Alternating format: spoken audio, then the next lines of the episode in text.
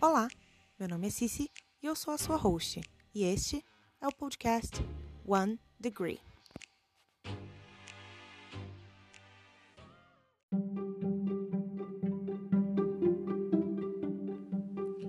A onda de movimentos de extrema-direita não é um fenômeno novo, mas tem ganhado tração nas últimas décadas, no mundo inteiro, incluindo no Japão.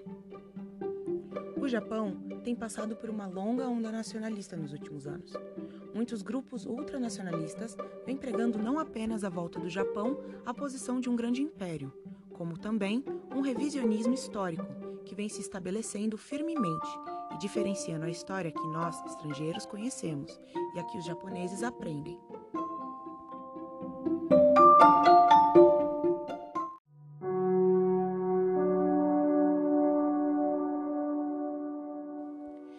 Esses grupos extremistas de direita um apego por uma era em especial, por volta da década de 1860. Essa foi uma época que o Japão passou a sofrer uma massiva mudança, conhecida como a Restauração Meiji, de 1868, que se originou do movimento de resistência contra a expansão econômica e militar das potências ocidentais, simbolizadas pela chegada dos barcos portugueses em portos japoneses no século XV. Restauração concedeu ao imperador da época, o imperador Meiji, muito poder, que ele usou para rapidamente educar sua população, dar um pontapé em sua economia e criar um grande exército, o que acelerou a industrialização do Japão e tinha como lema: enriqueça o país e fortaleça as forças armadas. O Japão logo se tornou uma grande potência econômica e militar, e nos anos que se seguiram, fizeram como os grandes impérios do passado: expandiram colonizando e pilhando, enquanto cometiam crimes de guerra horrendos nesse processo. Coisas como genocídios em massa, como no massacre de Nanquim, uma série de assassinatos e estupros em massa cometidos por tropas do Império Japonês contra a cidade de Nanquim, na China. Ou até o tráfico humano e escravidão de coreanos, homens para trabalhos braçais e recrutamento militar e mulheres forçadas à escravidão sexual conhecidas como mulheres de conforto. Esses dois fatos, como muitos outros, são alvos de revisionismo ultranacionalista japonês. Fatos esses que veremos serem citados mais à frente.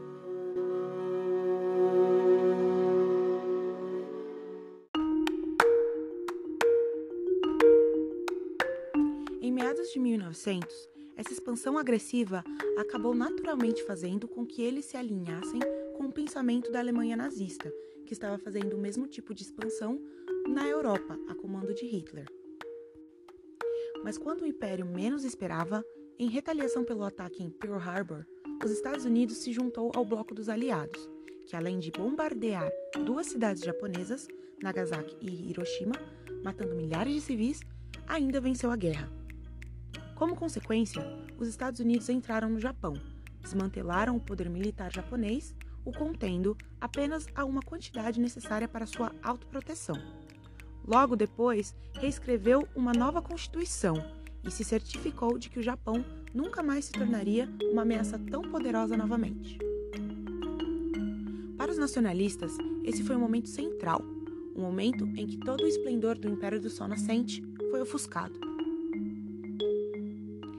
Segundo o que Ingyuo e Douglas Ishizal escreveram em seu artigo Perdoando os Culpados, esse revisionismo se iniciou em torno dos anos 60, quando Hayashi Fusao escreveu um livro seminal, em 1964, intitulado A Grande Guerra do Leste Asiático foi uma guerra justa.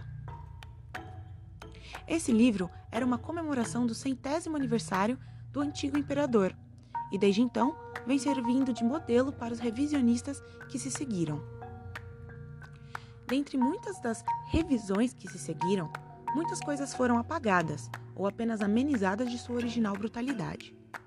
Um desses acontecimentos diluídos é um dos fatores cruciais para uma das pautas mais recorrentes e centrais dos ultranacionalistas japoneses hoje em dia: o anti-norte-coreanismo.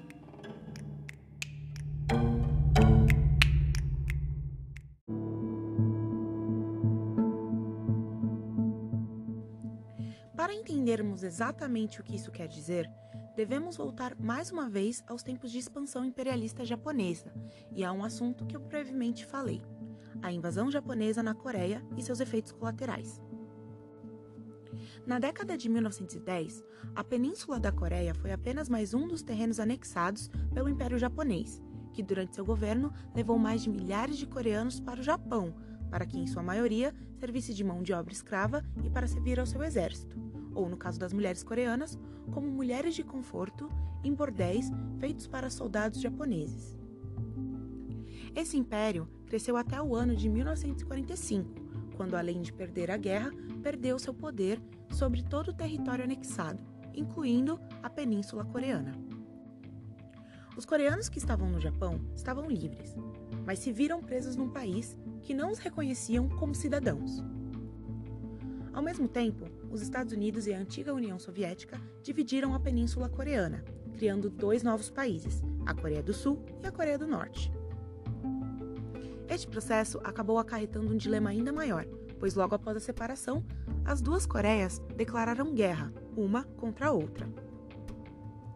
Mesmo com a guerra, muitos coreanos ainda voltaram para a península. No entanto, mais de 600 mil coreanos permaneceram no Japão. Essa guerra, contudo, apenas dividiu ainda mais a antiga Coreia, causando uma sensação de perda de identidade, pois esses coreanos que se encontravam no Japão não eram mais apenas coreanos. Eles teriam de escolher uma Coreia para continuarem a se afiliar.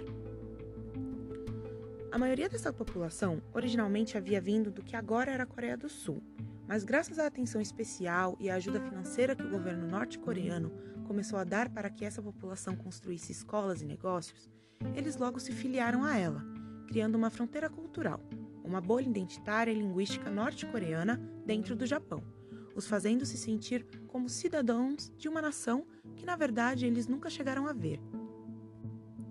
O que era de alguma forma visto como uma resistência contra o Japão, que havia os forçado a estar ali, mas que ao mesmo tempo os segregava. Com o passar dos anos, o grupo que se auto-intitulou Cheonlyeon criou conexões e construiu escolas, bancos e casas de jogos. Eles se tornaram ricos e começaram a mandar dinheiro de volta para a Coreia do Norte, para assim nutrir o regime. Contudo, um acontecimento marcaria o começo do fim para esse grupo.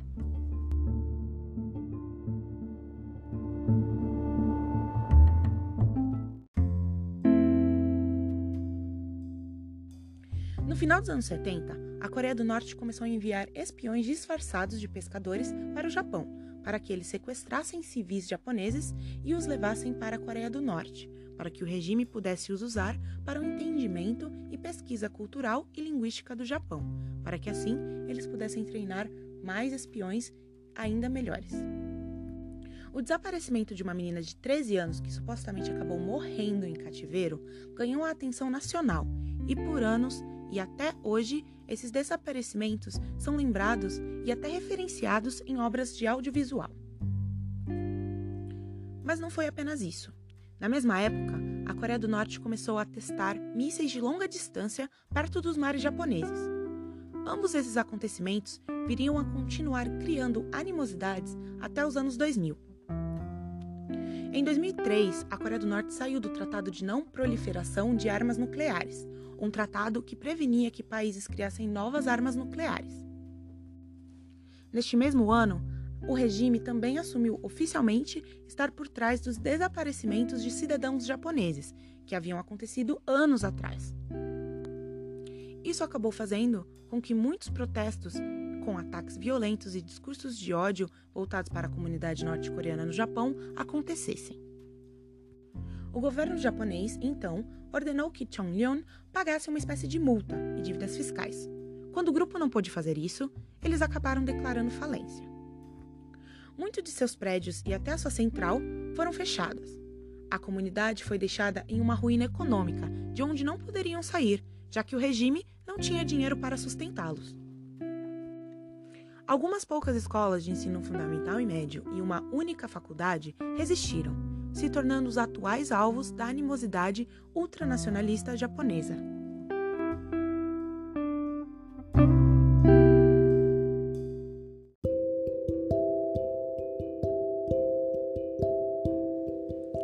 Essas pessoas têm a Coreia do Norte como uma forma de se assegurar uma identidade coreana.